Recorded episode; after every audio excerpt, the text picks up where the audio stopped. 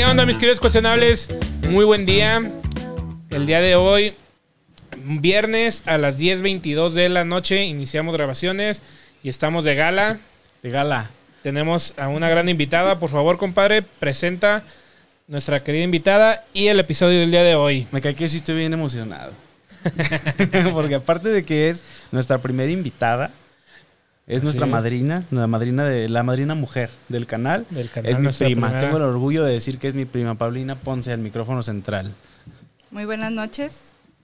Primero, pues muchas gracias por este espacio, por la invitación, ¿no? Este, aparte de la relación familiar, ¿no? Emocional, este, pues es un gusto para mí estar aquí No, en no, este contrario. espacio. Muchísimas gracias. Gracias a ti. Eh, me presento, mi nombre es Paulina Ponce, soy psicóloga. Eh, tengo ya algunos años dedicándome a esto y ahorita pues les platicaremos un poquito más adelante. Bienvenida, bienvenida. Y muchas gracias por, Por aceptar por, la por aceptar la invitación y darte el tiempo de venir a, a nuestro pequeño espacio que es tu estudio. Con mucho gusto. Pero cuéntanos, iniciamos con, con, la, con los chismosos que somos. El ¿Cómo- chisme. ¿Por qué elegiste psicología? Digo, para que nos vayas conociendo un poco, somos un poquito este, preguntones, chismosos. Este, ahí hay algo que hay un, hay un mito que dicen que los psicólogos están locos. Pues un poquito, tenemos que tener locura. el, el dato curioso es este. Ella es enfermera también. Órale, Entonces, hay un doble carrera. Hay, hay un trasfondo. Entonces, ¿por qué, ¿por qué pasaste de una a otra? ¿Por, qué, por qué elegiste psicología? ¿Qué tanto te, qué tanto Creo te, que mi- te mi- apasiona?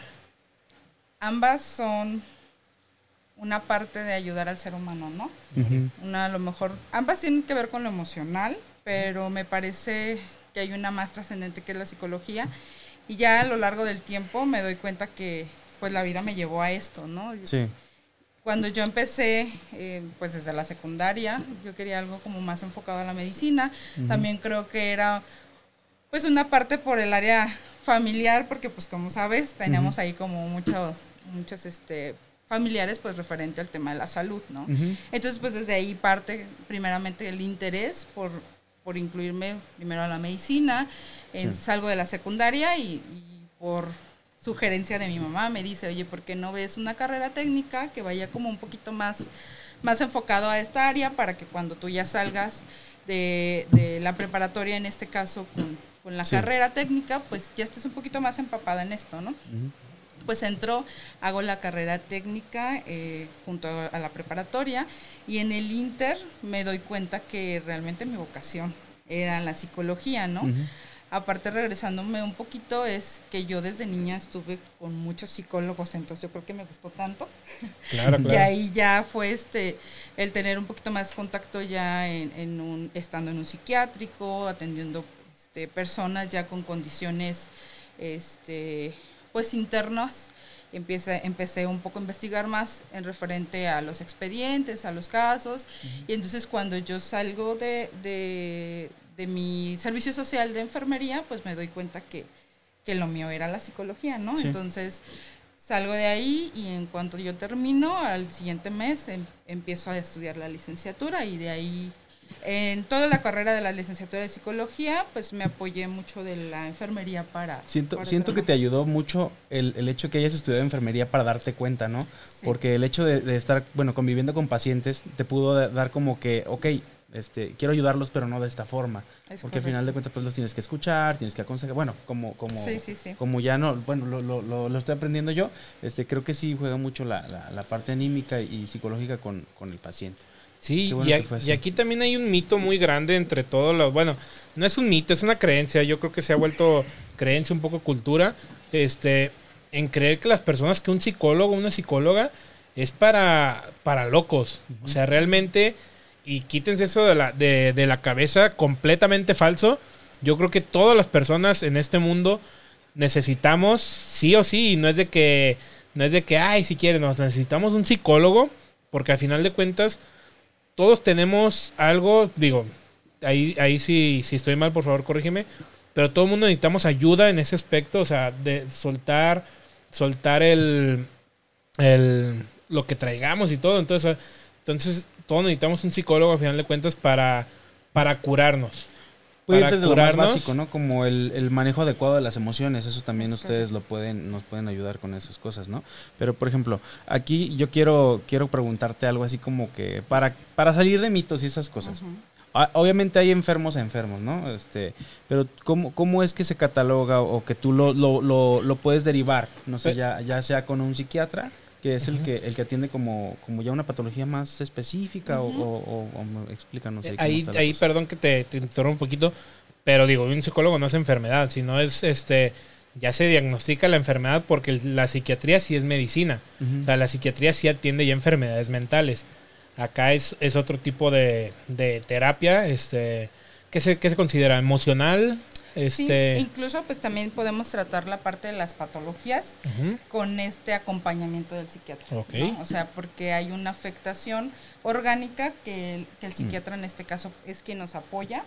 Eh, muchas veces es continúa tu proceso en, en terapia y vamos con los medicamentos, entonces es como un conjunto, ¿no? Obviamente cada caso es diferente, claro, claro. pero sí es, es por lo regular este acompañamiento. Órale. Sí, no, es- yo he conocido a lo largo pues muchos psicólogos y sí es algo muy chido, la verdad es una carrera muy admirable, Muy compleja. muy compleja y necesaria, o sea, es sí o sí necesaria. Sí, Entonces- me, perdón, eh, No, no, me parece que en la parte de la pandemia hubo una conciencia en relación a todos, ¿no? De, lo que necesitamos, en este caso, no necesitar tener una patología como tal, ¿no? Yo concientizo mucho a mis pacientes y les digo, así como ustedes van a un especialista, van a un, a un dentista, a un médico, a un trauma, ¿sí? Entonces, lo mismo hace el psicólogo, ¿no? cómo atender mis emociones, a quién le digo, ¿no? A quién, con quién este trabajo esa parte emocional. Incluso pues nosotros como psicólogos eh, también necesitamos ir a un proceso, ¿no? Con otro psicólogo porque Sí. tampoco no podemos sanarnos nosotros. Fíjate ¿no? que es, un- es una pregunta que te iba a hacer. Si es cierto que un psicólogo necesita de otro psicólogo para, no sé, sacar todo lo... Para, para vaciar la papelera. Exactamente, o sea, para vaciar el- todo, Sí. toda la memoria que te quedó. Así es, sí, o sea, ah, sobre todo, pues, eh, aparte de los pacientes que podamos atender en consulta y todo lo que nos quedemos, ¿no? De, Sí. de lo que vamos recibiendo de información, pues también lo que nosotros vivimos día a día como seres humanos, ¿no? Que Claro, no claro. estamos exentos de pérdidas y de situaciones, que es importante y más consciente y responsable el tratarnos, porque luego te pueden llevar pacientes que están viviendo una situación muy similar a ti, entonces pues dejas de tener esa parte profesional Sí. ¿no? Y te enganchas con el paciente. Entonces, lo más adecuado es poder asistir también nosotros a un proceso. ¿Practicas tú algún, algo, no sé, que tú ya te hayas hecho con el paso de los años, algo que, no sé, tú terminas alguna, alguna consulta o algo y pues venía muy pesado o muy cargado de muchas cosas, tú eh, eh, haces algo para ti después de la, de la consulta, así como que, ok, ¿Tipo voy a, voy a tomar mi, mi momento de desestrés, voy a meditar, voy a, para...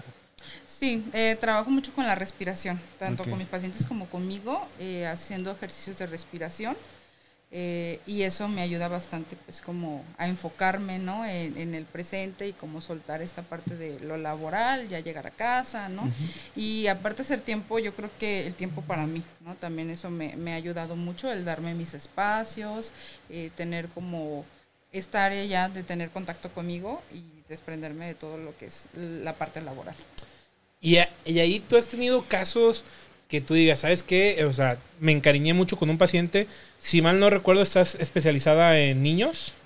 Eh, trabajamos, eh, ten- tengo dos clínicas, entonces tenemos abordaje desde terapia de niños, terapia con adolescentes, eh, terapia con adultos y terapia de parejas. ¿no? Ok, oh, te abarcas mucho Sí, entonces. sí, entonces como somos dos clínicas, en una clínica está, se encuentra otra psicóloga, en otra clínica estoy yo, entonces en este caso pues tenemos la conciencia de estarnos como derivando pacientes, ella es más, a lo mejor más especializada en alguna área, eh, o yo, entonces ahí este, trabajamos en conjunto, ¿no? Aparte de que tenemos eh, algunas otras áreas en- ahí mismo en terapéutica, pero sí, este, sí se genera como este, este apoyo para poder canalizar, porque pues también a veces hay, hay situaciones que no están en, nuestro alcance, ¿no? Y es también responsable decir, no, ¿sabes qué? Hasta aquí. Pero sí, este, eh, en esta parte sí es como trabajar con todas las áreas en las, en las dos clínicas. Órale. está Mencionaste algo muy, muy, muy chido y no a la vez. Eh, en este caso lo del COVID, ¿no? O sea, fue, fue mucho volumen de gente, mucho volumen de pacientes, gente muriendo por todos lados. Y aquí la cosa es, este, por ejemplo, no, a lo mejor se escucha mal la pregunta, pero era tanta la gente, tantos los casos similares, ¿no sentiste o llegaste a caer como que en la monotonía de decir, o de repetir, o de, o de aconsejar de alguna manera, de, de igual pues a una persona y a otra y a otra? Porque yo siento pues que la mayoría iba porque es que quiero mi acompañamiento porque, no sé, mi paciente va, va a fallecer, o porque mi paciente ya falleció, o porque no puedo superar. ¿Crees que, que hubo alguno, algo de monotonía en ese, en ese caso, pues, por la cantidad de gente en, el mismo, en la misma situación? Mm, No, más que monotonía, creo que sí fue un cansancio. O sea, más que fuera algo como un caso repetitivo, Repetitivo. Creo que cayó en el, en el cansancio emocional de, de que, digo, afortunadamente agradecida por el trabajo que Sí. tenía, ¿no? Pero sí fue un momento en donde yo decía, ya no, y que incluso es cuando yo aperturo la otra clínica y decido también empezar a derivar pacientes eh, con, con una colaboradora que de mi confianza, en donde digo, ya necesito como como empezar a, a deslindar un poquito de esos pacientes que ya no están en mi capacidad, ¿no? Entonces de ahí es donde surge el que yo aperture otro espacio. Fíjate, es algo muy importante el saber este que hay otro que muchos también le temen delegar. O sea, a final de cuentas delegó algo que, que ella misma se, se sintió, no se sintió capaz de abarcar ese espacio. Entonces dijo, ¿sabes qué? Necesito apoyo y vamos a haciendo esta cosa. Está, está muy fregón. Así Sí. es como nació la otra, Así es. la otra clínica. Sí, sí, Fíjate. sí. Algo muy, muy chido. Pero entonces vamos regresando. ¿Cómo es que nació la primera? Ok. Bueno, yo, yo salgo de la carrera en el 2013. En el 2013 eh, me invitan a trabajar en una clínica, en una clínica donde pues había consultorios médicos, este, y me invitan, me invitan a, a colaborar ahí con ellos. Había una psicóloga en ese momento y empiezo, desde que, desde que salgo la carrera, pues empiezo como a empaparme un poquito más, ¿no? Y ya a lo largo de, duré dos años alrededor, al- como dos años, hasta el 2015. Me quedo ahí, este, pues yo realmente ya con la necesidad de tener un espacio propio. Sí. Eh, al principio, una, una amiga de mi mamá, este, nutrióloga, yo siempre mi idea fue hacer un espacio multis- multidisciplinario, ¿no? Donde hubiera no solamente psicología, sino que hubiera nutrición, que hubiera terapia de lenguaje, en donde nos pudiéramos que realmente este espacio fuera tan diferente en que pudiéramos colaborarnos todas, ¿no? Y si no estaba en mi capacidad, a lo mejor tenía que ver un- con una condición de lenguaje de un niño o Sí. tenía que ver con una condición, de repente a veces lo nutricional no era más emocional que, que más de una condición de hábitos, ¿no? Entonces, desde ahí yo tenía esa idea. Entonces la amiga de mi mamá dice, pues hay que reunirnos, ¿no? Y, y nos asociamos y juntas lo hacemos. Y bueno, de ahí empezó la idea, ¿no? Ujú. Empezamos con el proyecto y a la hora de la hora la, la amiga de mi mamá dice, ¿sabes qué? Siempre no, no me animo y, es como mucha responsabilidad Lo y yo no puedo, no. ¿no?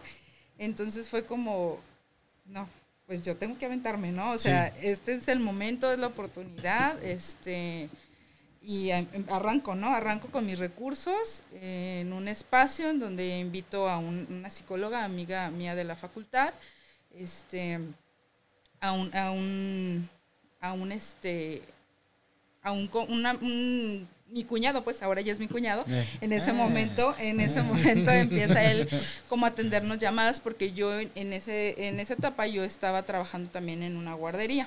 Entonces, pues para que él me ayudara con las citas y demás y pues empezamos a arrancar, ¿no?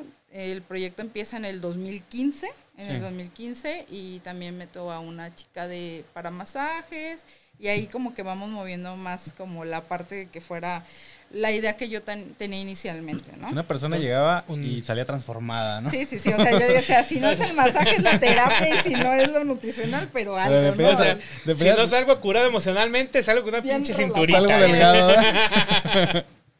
Oye, qué chingón que, que, está- que están ahí abarcando este pues varios temas, porque también tiene que ver algo psicológico, porque es Sí. algo, estamos hablando de autoestima. Exacto. O sea, a final de cuentas, este, estamos hablando también de autoestima, porque, pues, ay, que tengo eso, y Ajá. ahí está. Para ya saben, ¿eh? El terapéutico. bien, ¿no? Sí, porque Claro, hay gordos claro. fe- felices y gordos tristes, ¿sí o no? Sí, yo soy, yo soy, yo creo que yo soy gordo feliz. Yo soy gordo a medias. A me- sí, Sí, sí. Sí, a medias, No ni- te ni puedo tú decir ni que yo. soy feliz porque nah, nadie es feliz, Sí, güey. estamos casados, ¿verdad? Nadie estando Yo creo que por ahí feliz, empezamos. Para- Ah, sí, ya estamos mal. Ah, no. Ahorita les no, voy a promocionar la terapia de, Público, de- público. de pareja, ¿eh? de pareja. Sí, no, es que yo, la verdad, yo siempre he querido ir este eh, con un psicólogo, de- desgraciadamente por una cosa u otra no. Sí, yo sí llegué a asistir a terapia en pareja. Porque digo, ya como muchos lo saben y hemos hablado aquí, pues mi esposa está loca. Aprovecho que no esté en casa para decirlo. Yo y yo aprovecho creo que, que la no me no está está viendo. conectada todavía, la mía también. Pero sí, sí es algo muy, muy, este, muy, muy importante todo, todo ese, ay, perdón, todo ese tema es que me dio con el de la nariz. Yo creo Todo que como dice. Pau, lo más importante es saber hasta cuándo ya no eres capaz de tú resolver las cosas tú solo. Sí, sí, sí, exacto. Uno debe, uno debe de, de primero, este, auto, Automedicarse. no, no automedicarse, auto, Evaluarse. autoevaluarse. Sí, y realmente uno se va a dar cuenta que, que sí o sí necesitamos ir.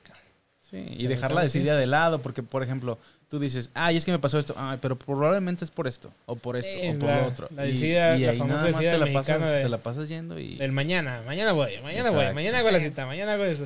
No, pues sí, yo sí, luego voy a ir este, ahí ya también para que se me, se me haga, se me haga cinturita. Y, y en este, y en este, en todo esto de la clínica que, es- que has llegado y tú como profesional, sí te ha llegado a pegar mucho lo de tus, o sea, si te han contado cosas, yo sé que por, por obviamente razones, pues no puedes contar casos, Sí, pero claro. sí te ha llegado a, a pegar muy fuerte algún caso que, que, que esté. Sí, sí, sí, sí. Sí, sí, hay como. eh, más de que el sorprenderte, ¿no? Es como esta necesidad de querer ayudar, más allá Sí. de, de ese espacio, ¿no? Entonces, Claro. Sí, creo que también esa parte de la enfermería me ayudó mucho para trabajar esto, ¿no? Donde no engancharme, ¿no? En Sí. donde hacer hasta mis posibilidades por esa persona. Sí, no, no dejar de ser sensible, ¿no? Eh, ante las situaciones que le pasa, porque de ahí también parte el que pueda ser empático con, con tu paciente, ¿no? O sea, es que la fortaleza mental que debes de tener para escuchar este niños, adolescentes, jóvenes, adultos, parejas por lo que están pasando, o sea, yo creo que sí debe tener una, una fortaleza Aquí- muy cabrona. Yo creo que es la vocación. La vocación de siempre, de, de saber que vas a lo mismo todos los días y aún así eh, poder dar un poquito más. Desde, pues, cómo llegas, cómo te presentas, este, la, la manera en la que los puedas ayudar, así sea lo más mínimo, es lo que, lo que hace un plus a la hora de, de que una persona, pues, te evalúa o te dice que estás bien y que estás mal haciendo en tu trabajo. La verdad, es, es No, muy y, importante. y aparte también tener el profesionalismo de, de darle también la confianza al... a- imagínate que, que llegue a ser un, un paciente nuevo y que no cualquiera se abra a cualquier persona. O sea, hay Así personas es. que sí son muy cerradas. Este, no sé si te ha tocado que, que te has tenido que te has tenido que ganar su confianza poco a poco en ese, en ese aspecto para que se puedan llegar a abrir a ti. Sí, sí, creo que algo de lo que más me quedó en la carrera fue, digo, aparte de los conocimientos, me parece que si no generas como esta empatía con el paciente, o sea, para mí es fundamental la primera sesión, ¿no? O sea, más allá de lo que le pueda resolver en la primera sesión al Sí, sí, sí. paciente, ya no vuelve. Sí, es como esa empatía desde, por ejemplo, a mí siempre me ha gustado que llega un paciente y es, ¿dónde me siento? Donde tú gustes, ¿no? Porque luego de repente vamos con el médico y el médico tiene acá la silla súper cómoda, ¿no? Y el, y el, y el paciente así todo, ¿no? Como, como incómodo. Entonces Sí. yo tengo así como un espacio en donde luego de repente es como, ¿y en dónde voy yo, no? Donde tú te quieras sentar, ¿no? Donde tú estés cómodo. Entonces creo que desde ahí también ya parte el que él diga, ah, ok, ¿no? Somos iguales. Así que se sienta en casa y Exacto. todo. Somos iguales y no hay una jerarquía, no es como, no, este, incluso eh, usted, y, háblame de tú, ¿no? O sea, háblame de tú, le digo, no estoy tan grande, no soy tan vieja. Entonces, creo que desde ahí es lo que parte en la primera sesión para que las personas se puedan sentir cómodas y puedan decir, ah, bueno, ¿no? Aquí me siento con esa empatía, porque luego de repente llegan muchos pacientes de, vengo de muchos procesos, no me sentí cómodo, este, había algo, ¿no? A veces de repente pues las ideas, pero es parte no, o sea, es parte de, ¿no? De repente también hay varios enfoques en donde yo les digo, no todos los enfoques son para todos los pacientes, ¿no? Hay, hay, personas que les es más funcional algún enfoque, hay otros, entonces también tiene mucho que ver eso. Al, al, al referirte a enfoque, ¿te refieres como como diferente método de hablarle. Es métodos que se utilizan, eh, ahí está el psicoanálisis, que es el como más conocido de repente, ¿no? Por el diván y demás.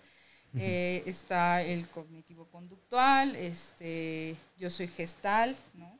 Eh, está el sistémico, entonces hay varios enfoques. Al final todo es una raíz para ayudar al paciente, ¿no? Pero es la manera en cómo lo puedes hacer, ¿no? De repente hay personas que se sienten más identificadas con algún, algún enfoque, entonces les puede ser más funcional. Sí, fíjate que yo, que yo ese método sí te comprendo un poco, o sea, ahí sí me siento un poco identificado contigo, porque yo, yo este, aparte de todas las mensajes que decimos en este podcast, este, nosotros, ¿eh? no, no nuestros invitados, eh, yo, yo me dedico a ventas. Entonces, yo en ventas trato de usar un poquito eso de, de psicoanálisis, este, lenguaje corporal y todo, para identificar cómo hablarle a final de cuentas. Esto, claro, en, en, presencial, pues, porque ya, ya después de pandemia, como dijiste, pues ya se usa mucho lo virtual y todo. Pero, pero es, o sea, leer a tu, a tu, en este caso mi cliente o a tu paciente, para saber cómo hablarle a final de cuentas. Y también lo llegué a aplicar cuando era mesero.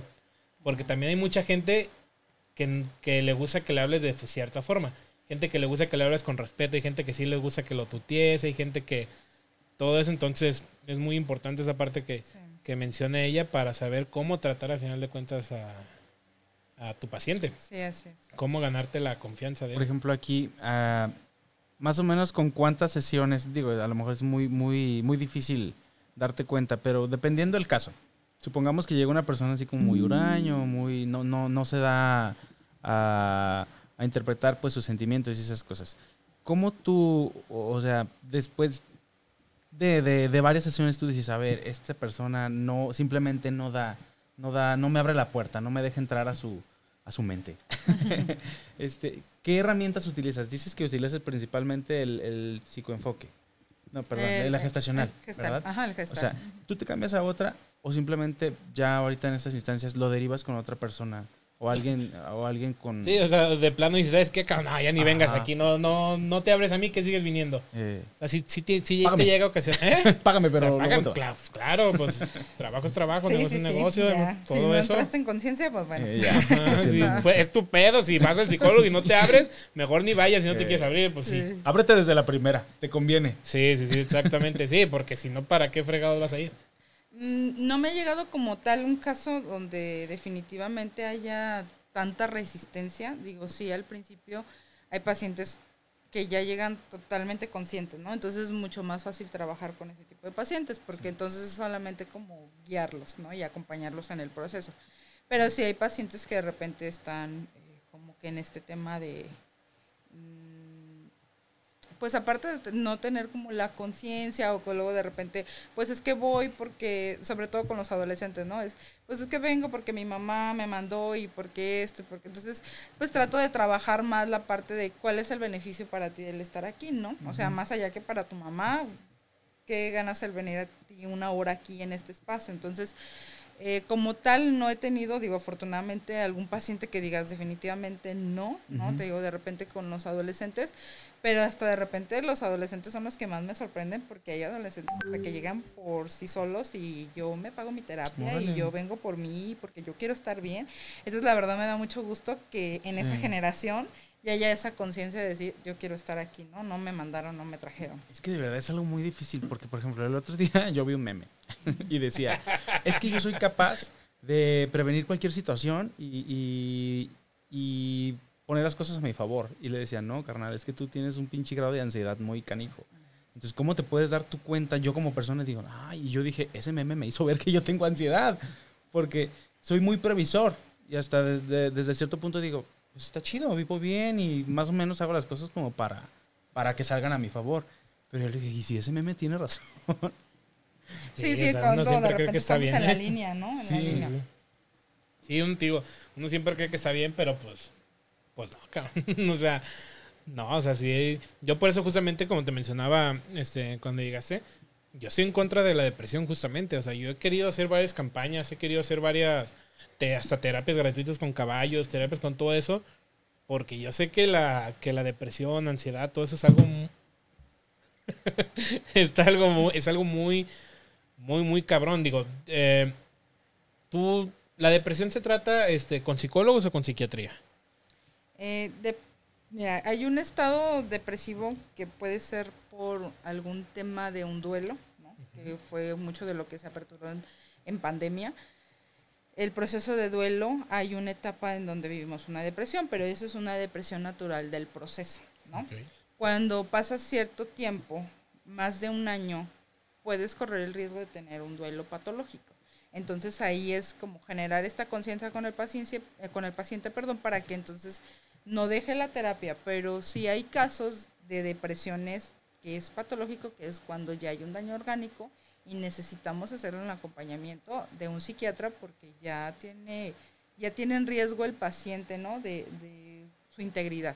Sí. Entonces ahí sí, o sea, hay casos que se pueden, como te digo, de- identificar que es solamente como un proceso natural de alguna pérdida y que es algo que tiene que caminar, ¿no? Hasta cerrarse ese proceso. Pero hay otras que de repente hay, hay duelos o hay depresiones que traen 10, 20 años. Por ejemplo, la gente que, que no está a gusto con su cuerpo, la gente que tiene problemas económicos, eso obviamente va llenando el saquito y puede generar también una Sí, depresión, claro. ¿no? Claro. Por ejemplo, y ahí esa, tú como, o sea, como realización, ¿qué es? O sea, Al final, el final de. Digo, porque una persona que no tiene dinero puede que no lo tenga ni hoy, ni mañana, ni en 10 años. Y no por eso va... No, a- a- o no, no, me refiero a pues la estabilidad económica deseada. Porque te digo, todos sabemos que no es fácil llevar, llegar a eso. O sea, que, que vivas en plenitud por el dinero, la verdad, yo siento que está mal. Pero, este, Muy mal. eh, esta persona, ¿cómo se va a sentir realizada después de, de un tratamiento psicológico? O sea, ¿cuáles son las herramientas que tú utilizas con esa persona? pues? Ok. O sea, no es como que le vas a dar 500 pesos y ya te curaste, cabrón. O sea, no, no. Mm, Pues primero como concientizar el tema del- de, en este caso, ¿no? El, el tema de las depres la depresión que pueda, que pueda tener, ¿no? El tener el, el conocimiento, a mí me gusta mucho trabajar la primera sesión, es una entrevista y les escribo siempre, Ah, ¿no? Les escribo siempre... Lo caído, eh, caído. Les escribo Pero- siempre el hecho de como el proceso de, de dónde viene la raíz, la situación, ¿no? Entonces, desde ahí generas esa conciencia y ya de ahí partimos las herramientas que pueda tener ese paciente y sobre todo, pues a ver si es sobre todo por pérdida, pues saber que todos los humanos estamos en constantes pérdidas, ¿no? Exacto. Entonces, que es algo pues del día a día que vivimos, pero que la diferencia aquí va, va a partir en cómo quieres vivirla, ¿no? ¿Cómo quieres vivirla? Creo que esa es la diferencia, ¿no? De ya ser más consciente para eso, que no estamos exentos nadie, pero cómo quieres vivirla, ¿no? Y también de repente que hay situaciones que van predisponiendo, ¿no? Hasta nosotros que estamos en el área de la salud, o sea, aún así tenemos ese riesgo de tener un- una depresión. ¿no? Sí, hay cosas que, que en realidad no están en nuestras manos, que no podemos llegar a controlar todo al 100% en esta vida. Pero, pero eso que dijiste de, de lo económico, yo creo que las personas no nos debemos basar sobre las cosas económicas, sino alguna... Trabajar más sobre metas, trabajar más sobre... sobre qué quieres llegar a ser, porque al final de cuentas, y es algo que me enseñó este mi hermano, que es uno de, que ha sido mi gran mentor en la vida, es que el dinero no lo es todo, sino una herramienta. Al final de cuentas es una herramienta para lograr hacer algo. Entonces, y es algo que también yo se lo dije a mi esposa, si basamos nuestra vida en las cosas materiales, nunca nos vamos a llenar. ¿Por qué? Porque siempre vamos a querer más, más y más y más y más y nunca nos vamos a satis- satisfacer. Entonces, como consejo de mi parte, es como no basen su vida en, sobre las cosas materiales y más sobre, pues no sé qué será, sobre emociones, vivencias, todo eso. Pero pues bueno, ella es la, ella es la Ella chida en eso. sí, ella es la chida en esto. Y dice, no, sí, cómprate un Lamborghini. Estás Pues es que tiene mucho que ver la, los aprendizajes en familia, ¿no? Porque también hay mucha crianza que se da a través de lo material, ¿no? Entonces, pues cuando crecen y cuando llegan a una relación, pues, o, el, o el relacionarse, ¿no? Con cualquier persona, pues de qué manera me muestras afecto, ¿no? Exacto, Sí, no me desde- regalas nada. Ah, exactamente, no me quiere, ¿no? Pues es que no me también da. es, ya es cosa de cultura, cabrón. Es que también Sí. ya se ha dado mucho en la cultura mexicana o en la cultura, este, no sé si regional, pues también. Pero de los famosos ramos buchones o los famosos, o sea, ay, no manches, que vi que esta chava le dieron una pinche camionetona. Es como, bueno, no se demuestra tanto así el amor. Pero es pues. que es como dice Pau, o sea, eso va desde casa. Sí, sí, sí. Simplemente si, si tú te estás acostumbrado a algo que, que para ti es nuevo y te llegan con esas cosas, ah, pues no me gusta. A mí dame una, ¿no? Yo con una estoy a gusto, soy feliz. ¿Con una qué? Con una flor. No, yo siempre le he dicho a mi esposa que yo soy más de, de que, de cartitas esas madres. O sea, yo es como, me hace más feliz eso. Ay, qué hueva. Sí, pendejo. Andarlas haciendo. No, está bien, porque ¿Ves? eso ya no se ve ahorita. No, pues ya mira. Chinga. Oye, regresando, regresando al tema este, de, de todo eso, fíjate que has mencionado algo, este, algo muy importante, que es la pandemia. O sea, la pandemia, eh, se escuchará feo, pues, pero ¿a- para ti creció el trabajo en todo eso por pandemia, por todas las cosas que se ha pasado, que ha vivido la gente, porque también las, lo, lo de, ¿qué es lo que, bueno, eso te, lo, te voy a dejar mejor a ti la pregunta, ¿qué es lo que más afectó en la pandemia? Este, ¿cuáles fueron los puntos que más, que más afectaron en la pandemia, hablando psicológicamente? A un nivel general. Poblacional, sí. Si, si quieres decir. Creo que fue el tema del duelo tan diferente que incluso a, a nosotros hasta como psicólogos nos puso a prepararnos más porque pues no había un ritual para la pérdida de, las personas, ¿no? O Era sea, rápido. Sí, o sea, o muchas veces el entregarles a su familiar en una cajita y sin saber si sí era o no era. Entonces, creo que esa parte del proceso que a veces, que naturalmente estamos acostumbrados, ¿no? El funeral y... el- El hecho hasta de, de- de tocar la caja despedirte, y, así y no es. te dejaban. Y es que, y es que desgraciadamente hubo muchos mitos que decían que, que las cenizas que quemaban tantos que ya ni sabían si era el cuerpo de tu familiar o O, no. o archivo muerto. Es que. es que desgraciadamente las redes hoy en día es una cosa impresionante que causan un pánico. Pánico, ¿cómo se llama? Terrorismo. No, pánico Global. grupal, general, no sé cómo decirlo. De rebaño. Ajá, pues, pues sí, por así decirlo. O sea, que causa este pánico en todo, en todo el medio. Este.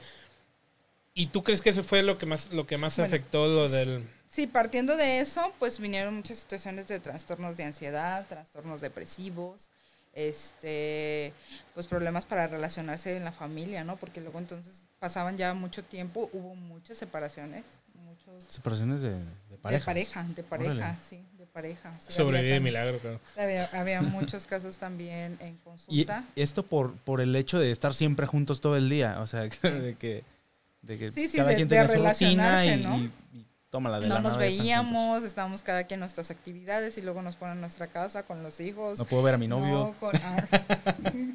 ¿Y No el otro qué salir. pedo? Eh, ¿cómo? ¿Por qué lloras? Es que mi esposo está triste.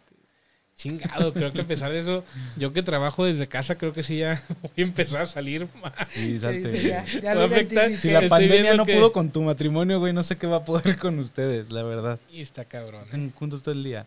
Bueno, perdón. Entonces, entonces fíjate, uno, uno pensaría que nada más se les era pues la gente que, perdió, que tuvo pérdidas y eso, pero no, o sea, hay gente que simplemente se estresaba y no podía con su vida por no poder salir a la calle. Sí, cabrón, es que. Y aparte hay gente que también se tomó demasiado en serio que, que no salía definitivamente para nada. O sea, sí hubo gente que, que, es- que se encerró y dijo, chingue su madre el mundo. O sea, yo voy a pedir todo por a domicilio y todo. Y sí hay gente que sí, conocí gente que no salió por lo menos un año. O sea, un año estuvo en su casa sin salir ni a que le saliera el- ni, ni a que le diera el sol. Y las consultas las hacías en eso. línea. Sí, Perdón. eh, algunas sí las hacía en línea, había otras presenciales, pues sí guardamos algún tiempo en donde no hubo, pero luego cuando ya salías, por ejemplo, tenía pacientes que decían, mi única salida de mi casa es venir a mi terapia. Órale. ¿no? Todo el, todo el resto del día estoy en casa y ya, ¿no? Entonces, Pero sí, ahí fue donde aumentó un poquito más la consulta en línea. Ay, qué chido. Eh, a pandemia no les afectó, pero a muchos Eh, les sirvió. Sí, bueno. sí, sí. Sí, la verdad, sí. Sí, porque pandemia. sí, sí causa...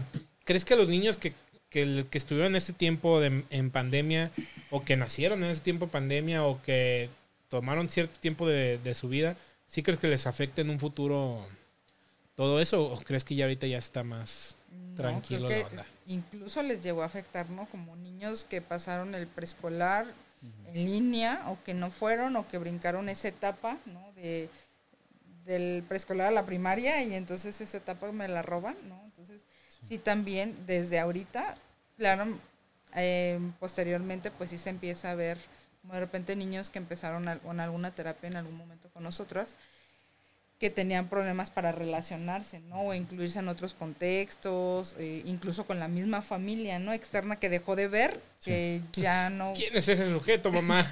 de por sí no lo veía, ¿no? Y luego ahora, pues menos. Entonces, sí también hubo ahí una situación de, de problemas para, para O sea, sí hubo un socializar, rezago, Para o sea, la- socializar, sí. Ok. Yo, yo sí lo vi mucho en, en mi hija. Digo, porque yo me aventé este segundo y tercero de primaria otra vez. porque como estaban en línea, pues yo me lo aventaba todo. Y ya cuando regresó, sí era como. Estaban como todos así. Sí, O, o sea. porque incluso ¿qué había niños hago? que no sabían leer. Ya iban para segundo, tercero y no sabían leer. Sí.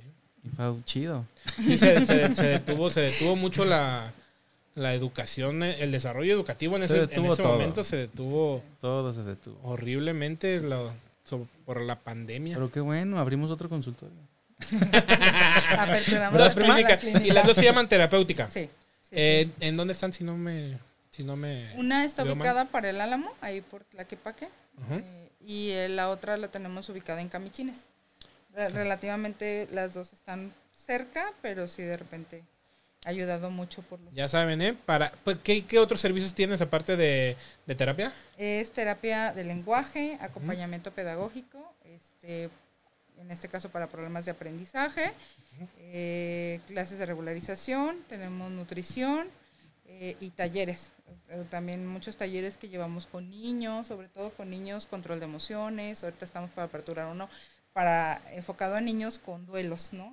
Enfocado a niños que tengan una situación de alguna pérdida de algún ser querido. Digo, Sí. no solamente tiene que ver con eso, pero este taller está enfocado a eso, a que hayan atravesado algún alguna pérdida, entonces está por aperturarse un taller. ¿Haces a- algún, algún estudio o, o alguna serie de encuestas entre tus mismos pacientes? ¿O cómo, cómo determinaste pues que, que podías que podías tener pues, pues flujo de... de Cubrir ese de- nicho.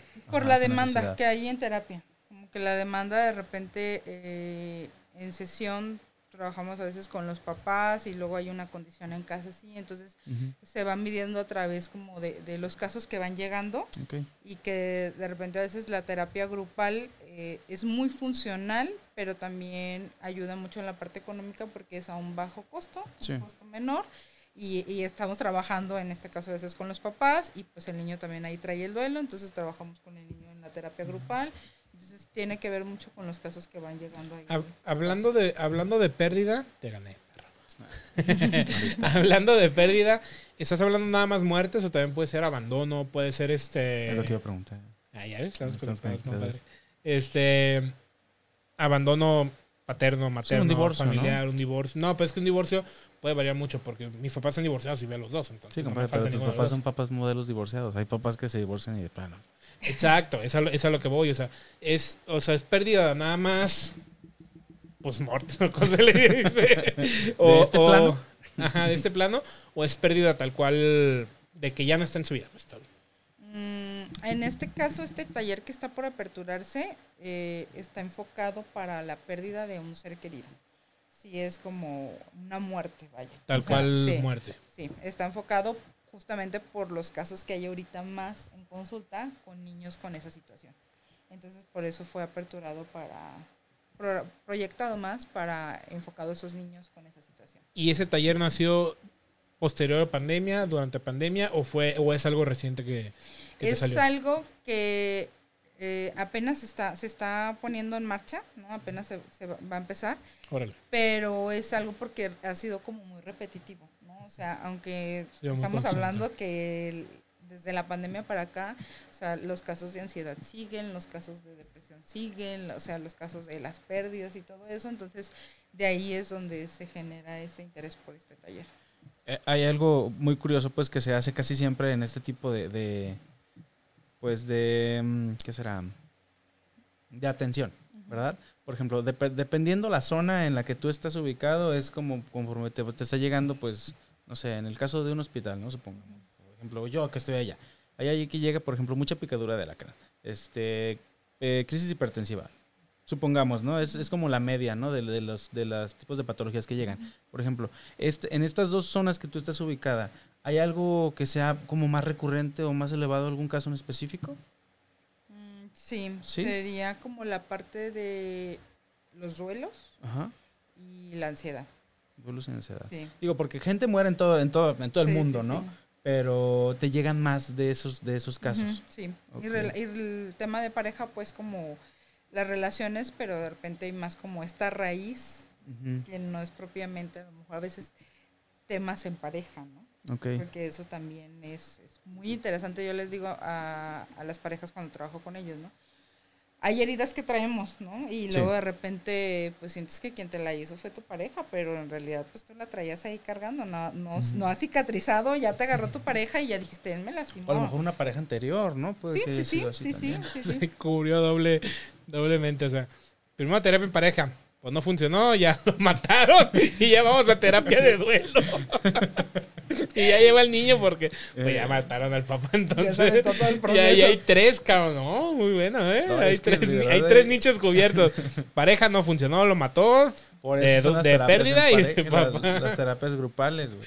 De... Bajo costo y agarramos tres y de ahí agarramos al niño. Chingue su madre, de una vez.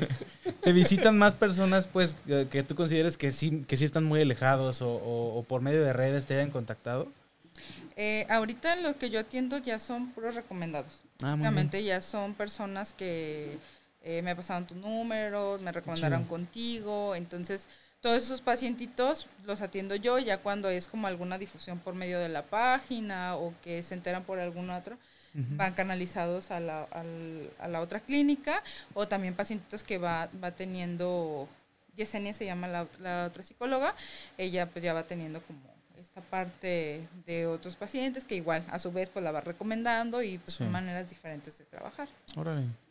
Pero qué Pero chido, qué que bueno que, el- que la mayor cantidad de, de pacientes sean de, de recomendaciones. Sí, sí, Eso sí. súper, súper bien. Sí, tu- de tu repente pues sí proyecto. ya es como un paciente que llega y, y ya este en esta semana ya tres que ah me recomendó fulanita, ¿no? Y ya entonces sí, por lo, ya ahorita casi la agenda que yo manejo es, es solamente pacientes que están como recomendados.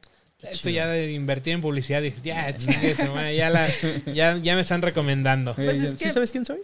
es que sabes que más que nada siento que en esta parte de de la terapia de que hay mucha resistencia, ¿no? Entonces, pero cuando ya te dicen, ah, es que yo fui y me funcionó, Ajá. y sí me ayudó, y sí me sentí así, entonces ya es como, ah, sí, sí, voy. Es como un ¿no? testimonio directo, válido de que yo fui y mírame ahora. Ajá, sí, sí, sí. creo Es sí. que hay un, tuvimos nosotros este un, un invitado, uno de nuestros primeros invitados, que es, que es mi hermano, que es empresario, y él recalcó mucho que la psicología le ayudó. O sea, él le ayudó porque, bueno, él aparte tiene T- TDA, se llama la del déficit de atención. Sí. tiene, tiene TDA, pero todo el tema, él, él sí dejó muy claro. O sea, a mí la psicología me ayudó, me salvó, este, salvó mi relación, y es algo muy, muy chido, muy, muchas felicidades por esa, Gracias. por esa gran y bonita profesión que tienes, este, y que le ejerces más que nada, pero porque hay muchos que no ejercen. Hay muchos que no lo ejercen. Y eso es lo malo. Ajá. Lo malo que, que, que esas personas que tú dices,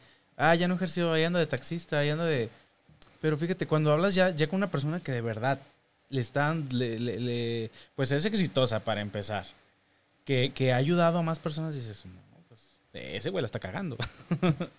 Sí, sí, sí.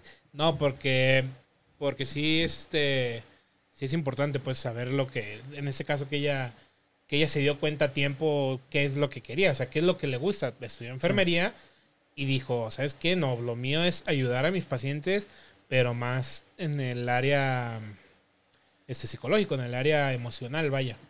Yo, Ah. yo, yo me, pues se puede decir que me preparé. no estadísticamente ni recuerdo las cifras, pero por ejemplo, hace rato leí, leí este eh, un tema un poquito sensible, lo que son las violaciones. Perdón, lo de las violaciones. Este, y vi un artículo de un psicólogo que decía que hay mucha gente, hay más gente de la que tú te imaginas que ha sido violada o que ha tenido un abuso y, y que la mayoría no denuncian. Pero mucha gente va al psicólogo y lo habla. O sea, para salir del problema, porque dices, bueno, ok, no voy a solucionar nada de manera legal y esa persona va a seguir haciendo sus cosas. Que es triste, pues. es triste. Es triste, al final de y es malo porque pues no esa persona va a seguir haciendo lo que está haciendo, ¿no? Este, pero buscan sanarse, ¿verdad? Este, tú consideras, pues, que, que las personas que, que- que salen de este problema, eh, más bien, perdón, la reformulo, ¿es difícil ayudar a una persona a salir de eso?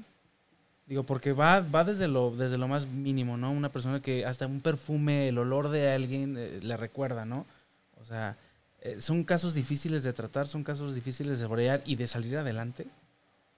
Sí es complejo, o sea, sí es complejo porque la mayoría de esos abusos fueron hechos por familiares. Exacto. Es lo peor y lo Sí. más coraje que me da. Entonces, creo que desde ahí, pues el vínculo, ¿no? O muchas veces hasta el ocultarlo a, a personas como más cercanas, que el primer lugar en donde lo sabe es el psicólogo. Sí. ¿no? Entonces, desde ahí, ya genera de repente el que tengo que seguir viendo a esa persona, este, tengo Exacto. que tener contacto todavía con esa persona. Entonces, desde ahí, y pues se quebra, ¿no? Esta parte de la confianza. Sí es difícil, pero mientras el paciente está en toda esta disposición Sí. de saber hasta dónde le puede afectar el no trabajarlo, pues ya genera como permite vaya este acompañamiento para que pueda lograr sanarlo. Pero, Y- por ejemplo, en este caso, perdón, que, Es que que- decía algo rápido, pero está bien. Sí, dos segundos. Este caso, pues que, supongamos, no, no quiso denunciar, obviamente, porque es un, una- un familiar muy, muy directo. ¿Cómo sobrelleva eso? ¿Cómo, ¿Cómo es que, o sea, no puedes borrarle la memoria, no puedes simplemente omitir y esa persona simplemente ya no existe? ¿Cómo es que, que puedes salir de esa, de esa situación? En este caso, pues que dices que es una, un familiar. Mm, Yo trabajo con técnicas a través de la respiración. Ajá. Estudié un diplomado en terapia de hipnosis. Entonces, estos casos que son como de repente más arraigados a tu subconsciente, Sí, cuesta un poquito más trabajo en la parte consciente sacarlos, ¿no? Sanarlos. ok. Eh, y me apoyo mucho de eso, me apoyo mucho de eso y ayuda mucho a estas situaciones de abuso o de duelos que de repente están como ahí de patológicos de mucho tiempo Sí. o cualquier situación que de repente está muy arraigada y es difícil soltarlo o sanarla. Entonces, a través de esto se trabaja algún episodio, eh, justamente hasta de esa escena, ¿no? O de ese momento, en donde pueda sanar, ¿no? En donde pueda como desprenderse de ese, de ese dolor, de Sí, ese de enojo ese y demás. Yo hay dos cosas que quiero decir antes de que me interrumpa el compadre otra vez. en primera, hablando sobre la violación y todo eso, eso es, eso es algo que, que sí me gustaría como hacer, hacer este énfasis en eso. Créanle a sus hijos siempre cuando les dice algo, créanle, pero también investiguen, digo, al final de cuentas, ¿no? O sea, crean porque sí se da mucho ese, todos esos temas en familias, en, y si son cosas muy difíciles, imagínate. O sea, yo, yo como padre no sé qué haría, cabrón. La neta, yo, yo la neta no, no sé qué haría en contra de la persona que le haga eso a mi hijo o a mi hija. Si lo... Pues todo un... Se me va lo humano, pues. Se me va lo humano, entonces sí créanle mucho... Crean mucho a sus hijos y también no los obliguen siempre a saludar. Porque por algo lo hacen también. Hay que escuchar mucho a nuestros hijos. Y en segunda ya, ya es una... Ya es una es una pregunta que hablaste eso de la, de la hipnosis. Me dijiste hipnosis, ¿verdad? Este, ¿Tú crees mucho o, o, o puede, o tú como psicóloga, crees en lo de las constelaciones? Creo que se les llama. Este, ¿no? Y son constelaciones o las terapias que se están usando recientemente. De hecho, salió, un- salió una película este, en Netflix que habla mucho sobre los patrones que, que estamos repitiendo sin darnos nosotros cuenta, de- pero desde, nuestras, desde nuestros antepasados, hablando de bisabuelos, abuelos, o sea, cosas muy, muy atrás. Este, tú como psicóloga, sí, sí, sí es bien visto por ti eso de ese tipo de terapias. No es algo que. Ahora sí que lo respeto, pues. Sí vi incluso esa película. Está sí, buena. sí la vi. Está sí la vi. casi yo. Eh, digo, al final de cuentas ahí habla mucho, lo enfocan más a las constela- constelaciones, perdón, pero realmente habla mucho de patrones, de situaciones, de familia. Nosotros en terapia pues lo buscamos de una raíz diferente, ¿no? Basado en, en, Pues sí, en ciencia. en ciencia, exactamente. Y las constelaciones no es algo que, que en lo particular, sí hay psicólogos, sé que hay psicólogos que, Que que lo imparten. adaptan, así es, ajá, pero no es algo con lo que nosotros lleguemos a trabajar. O sea, no, no es algo como quien como que se diga este estudiado o Más bien, Se- no creo que tenga un argumento científico. Exactamente, o sea, algo que, que sí esté verificado, por así decirlo, es que se me van bien fueron las palabras, discúlpame. Este, ahora que me conoces más a fondo.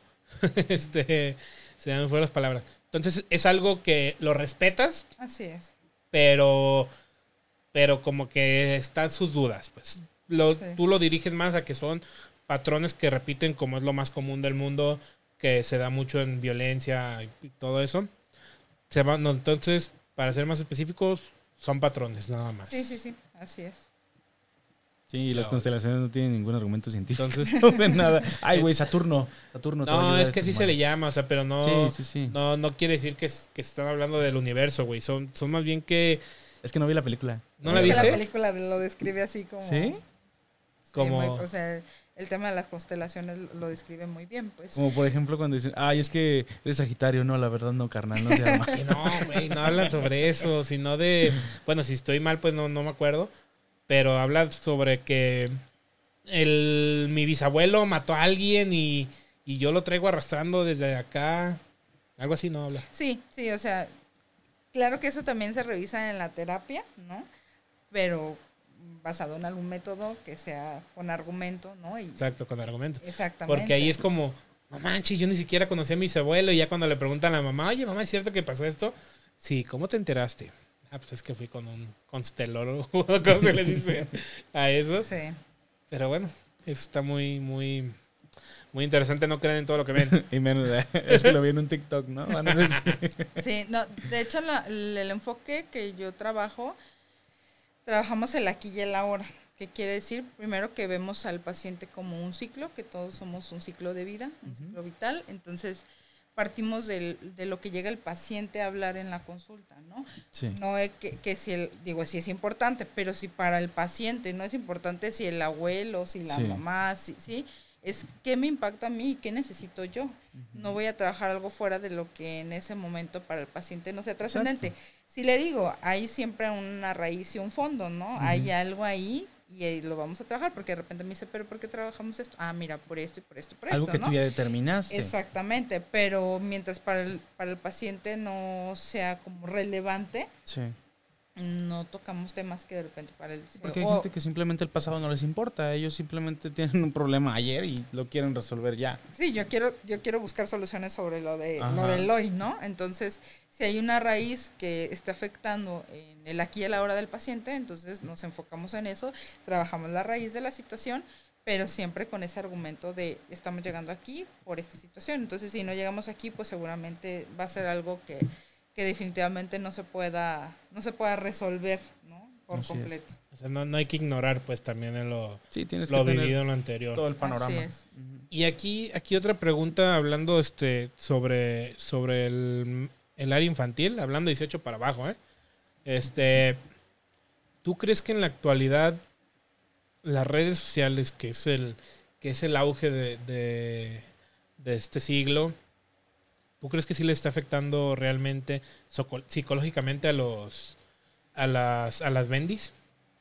Sí, porque no hay como este este control, ¿no? O sea, no hay este control en, de repente en casa, ni siquiera a veces del contenido, ¿no? Del contenido que muchas veces también en consulta llega de, hay esta situación con los niños, ¿no? O este, incluso de abuso, ¿no? Que Sí. vieron algo en la televisión o que vieron algo, porque no hay este control con el contenido que de repente se ve, ¿no? O sea, al final nos ha facilitado muchas, muchas cosas el internet, eh, las redes sociales, hasta para lo laboral y todo para comunicarnos, pero es como esta parte de hasta donde hay este control para ellos de lo que ven, de lo que se relacionan, o a veces el interesarnos en saber por qué ve esa caricatura, o por qué ve ese programa, o por qué ve eso, que ni siquiera tiene un sentido. Claro, Siento, siento, que hablando ya, ya como más, este, como dices, volviendo a lo de los abusos, eh, vi, vi también una, una pequeña columna, por ejemplo, de, de, una persona que hablaba de niños abusando de niños. ¿Por qué? Porque está habiendo un despertar sexual prematuro. ¿Por qué? Porque no, no medimos o no, o no estamos revisando eh, eh, este tema de, de, qué tanto pueden ver. Entonces, se está dando que, que ciertos niños de, de, una edad, pues no sé, supongamos un ejemplo, un niño de 12 años, ya, pues obviamente ya está atravesando por su, por su pubertad, a lo mejor en, en algunos casos, pero ya tienen más información sobre el cómo hacer las cosas. Entonces llegan con niños más pequeños y es cuando se da, se da este, este abuso. También. ¿Tú hasta, qué, ¿Tú hasta qué edad recomiendas que tenga un niño la madurez mental para llegar a ver redes sociales? Porque al final de cuentas sabemos, este, para los padres que no sepan, pues las redes sociales no son para niños, ¿eh? O sea, si completamente, este, ahí mismo te lo dicen que no son para niños. Pero tú a qué edad crees que, que alguien... Yo te digo porque yo tengo una niña de nueve años, ¿eh? Y, y yo en lo personal, yo le quité rotundamente el TikTok porque para mí, en lo personal, ya le está afectando mucho en que se aprendía más los pinches bailes que las tablas. O sea, o, o que, o, que, o que si le da, si se despertaba y se lo dejabas, se la pasaba todo el día hasta que se dormía. Entonces, para mí, en lo personal, les afecta mucho en su, en su desarrollo social, en su desarrollo emocional, porque están todo el tiempo pensando en eso. Pero tú a qué edad dices, ¿sabes qué? Yo creo que ya a esta edad ya tienen la madurez para para separar las cosas que están viendo. Igual nos pasas la cuenta ahorita. ahorita les paso, paso la policía. consulta. en lo personal creo que el tema de empezar la pubertad sería el mejor tiempo. Que en la realidad, pues eso no pasa, ¿no? Porque al final hay niños de 4 o 5 años que tienen todo el contacto con, eh, con TikTok, con, hasta con Facebook, ¿sí? Entonces, realmente creo que es esta parte de, de, de, que sí puedan tener contacto, en este caso con el Internet, ¿no? Pero saber que sí, que no, tampoco no los puedes aislar de uh -huh. algo que todos ya estamos viviendo, ¿no? Y que está aquí a la puerta del día. Pero sí, sí, como ya una red social en donde porque a través de eso también corres muchos riesgos, más allá del contenido que puedan ver ellos, es cuántas personas se, han, se pueden acercar a tu Contacto hijo, con ellos. sí, porque también he tenido algunas situaciones en consulta donde pues a veces los papás están un poquito dispersos, el niño ya está hablando, la niña ya está hablando con una persona, con los amiguitos, y luego ahorita con los juegos de que se vinculan con personas de otros Sí, países. sí, y es- es realmente línea. ni siquiera sabes línea. quién está del otro lado. Eh, y, y pasa esa mucha situación en el famoso Roblox. En el Roblox ha habido varios casos que, que, el- que se están comunicando adultos o Sí. adolescentes, no sé, con niños, pidiéndoles cosas, haciendo cosas o Exacto. que hagan tales cosas que si no, en lo personal, Sí. pues no debería. Entonces tú la, dices la adolescencia. La adolescencia es a partir de 12 años, 10 años, 11, 11. 11 12 años. es cuando empieza ya la, la, la Pues ya etapa, están empezando. de la en pubertad. Ya les da comezón. ya con el primer pelito ya todo. Eh, eh, eh. Sí. Ten tu teléfono. Ya. Ay, sí, güey, le vas a preguntar, oye, ¿qué onda? Ey, ¿Cómo vamos de aquellito? Ah, pues no, no. Sí, y que aún así, pues hay. O sea, así Controlado. el control. El sí, control claro. parental, ahí Sí. dice, ahí dice. Sí, Tú les puedes quitar todo, del chat de voz, chat de, de escrito, todo le puedes quitar, nada más para que simplemente entre a jugar. Ahora sí que si Hablando no de lo Roblox, haces, pues. ajá. No, de cualquiera. No, de cualquiera en lo puedes otras redes no se puede. ¿Eh? No, de, no los juegos en línea. Para mí, yo Eso creo que, que la red más envenenadora para niños, este, porque yo lo hablo desde, desde, mi, desde mi caso, es, es TikTok. Porque tiene un algoritmo muy raro. Muy raro. Muy raro. Pero no digas Que nada. de porque repente- Nos pueden echar la mano también. No, no digas nada de TikTok ahorita. No estamos muy fuertes en ritmo. Bueno, en ninguna. Pues, pero. pero. Pero TikTok sí de repente salen cosas Sí, que. está muy dices, raro, güey. Ah, cabrón, eso, o sea, eso no. Yo estaba viendo no poco debería. y luego me salieron pelos. ¿Eh? O sea, de repente dije, oh. Eh, es lo que te decía. Me o sea, gusta. tú estás viendo y ya te hace llorar, ya luego, no Ah, sé, ya ya sé. una Sí, también, modelo también y- mi algoritmo sí está como... Muy raro. que estoy llorando a cada rato. Sí, A mí sí me, me salió un perro muerto y ya, y luego una chichona dije, ah, ¿qué le pasó al perro?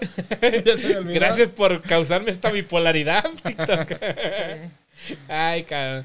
Este, ahora una pregunta, este, un poco personal en este, en este aspecto. Tratando, te platico por qué hago esa pregunta. Eh, yo estoy en contra de la depresión. Eh, ¿Por qué? Porque posiblemente la he vivido, posiblemente la vivo, posiblemente la viviré.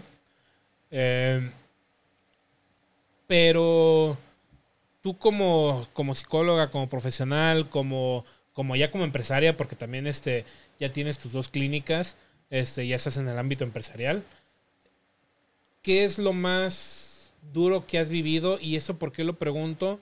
Porque quiero que todos nuestros, nuestros oyentes, Derecho a nuestros, todas las personas que nos llegan a ver, puedan decir, ah, cabrón, o sea, si yo, si yo, si ella pasó por eso y que eso mismo que yo estoy pasando, pues también puedo salir adelante. ¿Qué Entonces, aprendizaje les ¿qué- podrías dejar? ¿qué, qué es lo más duro que te ha llegado a pasar que, que, que, has, so- que has sobresalido sobre eso? Que digas, ¿sabes qué? Hoy me caí, toqué fondo y ahora ya estoy aquí, ya soy empresaria, ya, ya, soy, este, ya soy psicóloga, ya, soy, ya tengo tantos talleres, ya este, me va muy bien. Este, y más de, más de que me va muy bien, estoy viviendo lo que me gusta. O sea, estoy, estoy, estoy haciendo lo que me gusta. ¿Qué es, qué es lo que más duro has llegado a vivir que has sobresalido? Si estás en tu derecho, no contestaré. Ah, bueno, con permiso. Ah, No, creo que sería la parte, regresándonos un poquito, les mencionaba que yo me la viví con psicólogos de niña, ¿no? Yo tengo TDA. Entonces, eh, ese padecimiento, pues, fue algo que en su momento, por algunas otras opiniones profesionales, ¿no? Eh, era como, mm, esta niña no va a pasar de aquí, ¿no? Esta niña no va a poder... Y a lo mejor como esta parte hasta de conciencia para mis papás, ¿no? De decir, mm, no le exijan tanto, este, si llega hasta aquí, este, pues apláudanle, ¿no? Entonces, creo que fue esa parte de, de romper con esa, con esa opinión tanto profesional y el sobreesforzarme para lograr y no, no privarme pues por, por esos por esos comentarios, ¿no?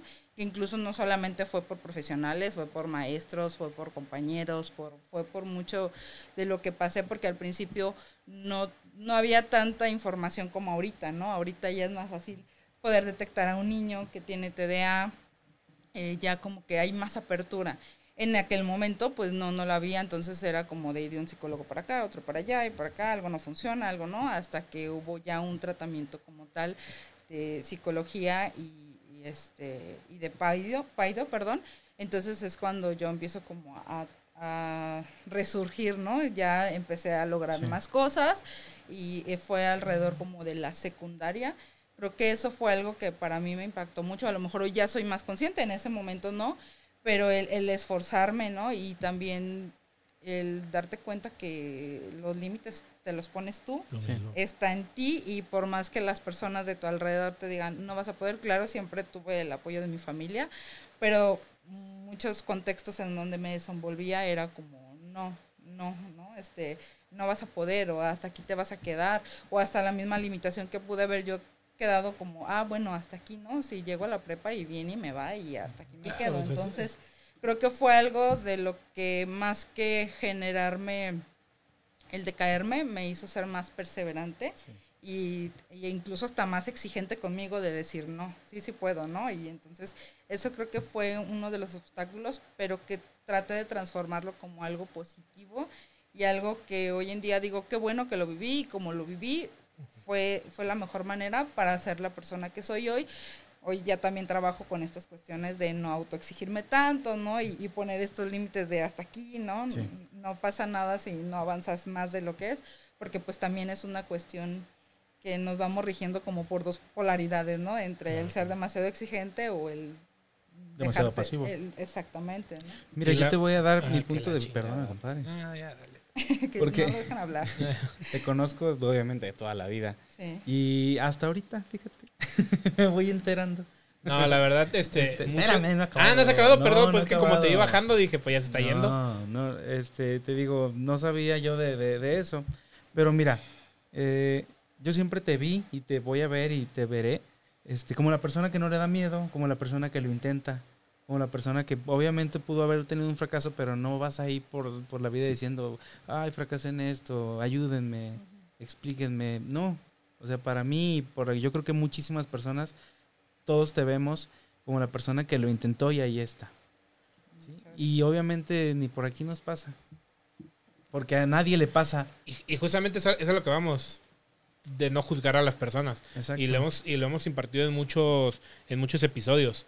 O sea, no juzgar a las personas porque si lo ves enojado o algo, pues simplemente quédate callado. O sea, que, que te valga a final de cuentas porque no sabes por qué situación está pasando, este, por qué situación está, qué situación vivió ayer, qué situación va a vivir mañana, a lo mejor acaba de recibir una, mal, una mala noticia, a lo mejor acaba de perder su, su trabajo, a lo mejor X o Y, entonces, como dices, nunca juzgar a, la- a las personas, este, por, por su apariencia, por su, su humor o algo, porque nunca sabemos realmente por lo que están viviendo. Este, yo quiero felicitarte realmente de, de corazón. Te lo, ah, déjame acordarme cuál es. Eh, la atiné. este, quiero felicitarte en, en- en todo eso porque pues has logrado, has, has llegado muy lejos. Y, y, ahí, y es algo muy importante que también dijo, a pesar de que se ha recibido mucha, o sea, que dijo que su, su familia lo apoyó mucho, pero, pero realmente estuvo en ti. Porque por más apoyo que podamos recibir de las personas, si tú no aceptas el apoyo, si tú no aceptas lo que, lo que estás viviendo o lo que te están diagnosticando o todo eso, nunca vas a poder recibir la ayuda. Te la están dando, pero tú mismo la estás recibiendo y la estás aceptando. Este, muchas felicidades por, por, por todo eso. Y para los que dijeron que no pudieron, cállense los hocico. Sí se puede. sí se puede. Este, nunca que nadie les diga que no pueden. Aquí hay otro, otro claro ejemplo de que sí se puede, sí se pudo y sí se podrá. Y otra historia de éxito. Mujer Otra historia. empresaria. Y vamos a compartir todas tus redes. ¿Cómo Sí, no? claro que sí. Que este, aquí, por favor, Juanito, vamos a, vamos a poner todas las, todas las redes de terapéutica. Este, Gracias. con todo gusto vamos a, vamos a darle difusión a eso. Este, muchísimas, muchísimas, muchísimas felicidades. La verdad, una, una muy buena plática. Hemos aprendido mucho, hemos aprendido este, mucho de ti. Gracias. Hemos, hemos, pues, motivarnos, a final de cuentas, motivarnos Sí. de que sí se puede. De que sí se puede, de que con todo gusto aquí tienes. Ah, aquí tienes las gracias. puertas de tu casa, de tu estudio. Este también considera que es tu podcast. Así que, pues de nuevo, felicidades. Gracias por, por compartir espacio con nosotros. Este, aquí el compadre ya se ve con cara de orgulloso de familia. Ah, sí, siempre. siempre, siempre. Así que, este, pues nada. Somos poquitos y es como que la que me cae mejor. No, y acá somos muchos y, y casi ni voy con mi familia. ¿no? Ah. Este, pues de nuevo, gracias, felicidades. Este, algo que, algo que nos quieras compartir, este, Algo que quieras igual Tus- promocionar. Digo, no somos muchísimos, pero pues igual. pero poco a poco Pero también vamos ya- ya haciendo el esfuerzo. más. Sí. Sí. No, pues muchas gracias por el espacio, ¿no? Este, se me fue muy rápido. Sí, sí, sí, sí. Como que fue muy, muy, ameno. Muchísimas Gracias. gracias, por, por la invitación y también todo el éxito a ustedes. Gracias, Y gracias. Ahí no me pierdo sus, Ah, sus muchas gracias. episodios. Gracias, gracias. Y pues más que nada es la invitación, ¿no? A la invitación a todas las personas que se den esa oportunidad con ellos mismos de vivir un proceso, de ir a una terapia, de poder tener ese contacto con ellos mismos, porque más allá de tener el contacto con un psicólogo es, es sentarte a hablar de ti, ¿no? Entonces eso la verdad es maravilloso y pues invitarlos a que tengan esa oportunidad, igual ustedes.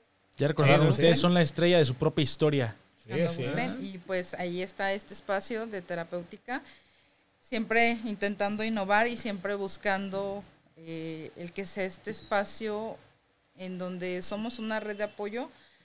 eh, somos puras mujeres, somos puras mujeres y este y nuestro equipo ha estado creciendo y eso me, me da mucho gusto. Y en este espacio en donde logramos hacer ese equipo, no solamente en el ambiente laboral, sino también en lo profesional. Y eso creo que nos ha dado el resultado para para sobresalir, ¿no? Para tener un espacio que no solamente se queda en el área psicológica, emocional, sino que va más allá de situaciones que de repente pues no vemos, ¿no? Y eso yo los invito pues el, el día que gusten. Pues sí. Pues ya lo escucharon, ya vieron a la calidad de persona y de profesional, imagínense siendo atendidos por ella. Ahora sí que. Recordemos, este, toman terapia en pareja, terapia de adultos, es. este, juveniles, infantiles, nutrición, nutrición, terapia eh, de lenguaje, terapia de lenguaje, este, terapia de pérdidas, no sé si se llama Duelo. así, perdón si lo Duelo, ajá. de duelo, Talleres este, infantiles. talleres infantiles y Y duelo infantil, la nueva. Ajá. Es, es muy amplio todo, todo lo que lo que terapéutica ofrece. Vi también que tenían ahora como de terapia de, de reductiva. Eh, masajes relajantes. Masajes relajantes. Masajes Ah, relajantes. Masajes relajantes. Sí, y también la parte del acompañamiento pedagógico que se da en situaciones con algún problema de aprendizaje. Ok. Este, también tenemos ese. ese Tomás, aquí vamos a poner todas tus redes sociales de- y de, tu, de tus empresas con todo gusto. Muchísimas gracias. Gracias a, usted- gracias a ti de nuevo. En verdad, Vamos a gracias. crecer juntos. Pues mis queridos cuestionables, hemos llegado al fin de nuestro episodio número 17 con, con otros más, con aprendizajes, que es lo que, que es lo que nos gusta de esta, de este bonito espacio. oficio, este espacio, este hobby que estamos tomando. Gracias, gracias por, por todo Facebook que nos, que nos estuvieron acompañando. Ahí tuvimos varios saludos, ahorita los leemos. Este, pues nada, llegamos al fin de, de este episodio ya viernes De un gran episodio. de un gran episodio, la verdad, sí. Bonito. Así que, pues, Me compadre, por- me ¿algo más bien, que quiere? Me porté bien. Sí, sí, fue así, güey. ¿Te da vergüenza? eh? Pero No, bueno, es que es Voy a venir más seguido. Sí, no, claro que sí, es tu casa. Pues otra vez agradecerte. de- Te voy a dar una vez. Sí, no, muchas gracias. Muchas gracias.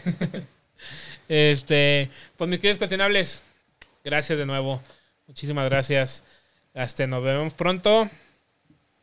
Corte, queda, se imprime. Ah.